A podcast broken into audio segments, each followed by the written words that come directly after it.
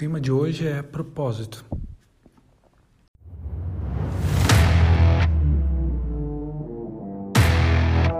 Olá, aqui é Paulo Pimon e esse é o meu podcast diário.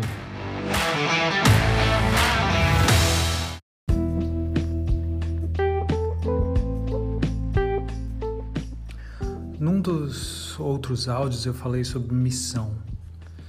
E missão é algo que nos é dado geralmente, enquanto soldados, nós fazemos aquilo que a gente precisa fazer para sobreviver.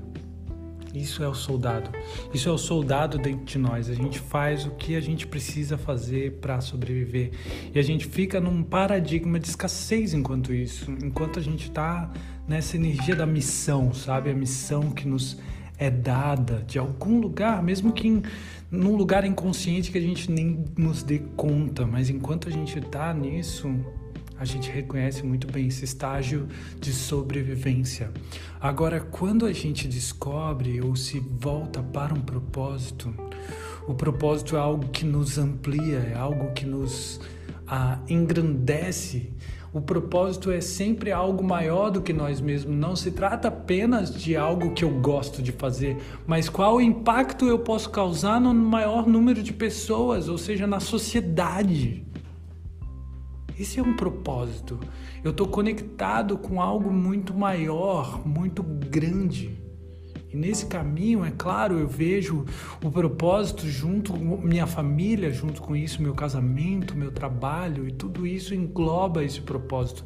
Tem coisas que eu faço na direção desse propósito que é extremamente, que é totalmente profissional, tem outra parte que é mais da minha vida social, a minha saúde, tudo está conectado a um propósito, ao, ao maior impacto que eu possa causar na, na sociedade, na vida do maior número de pessoas.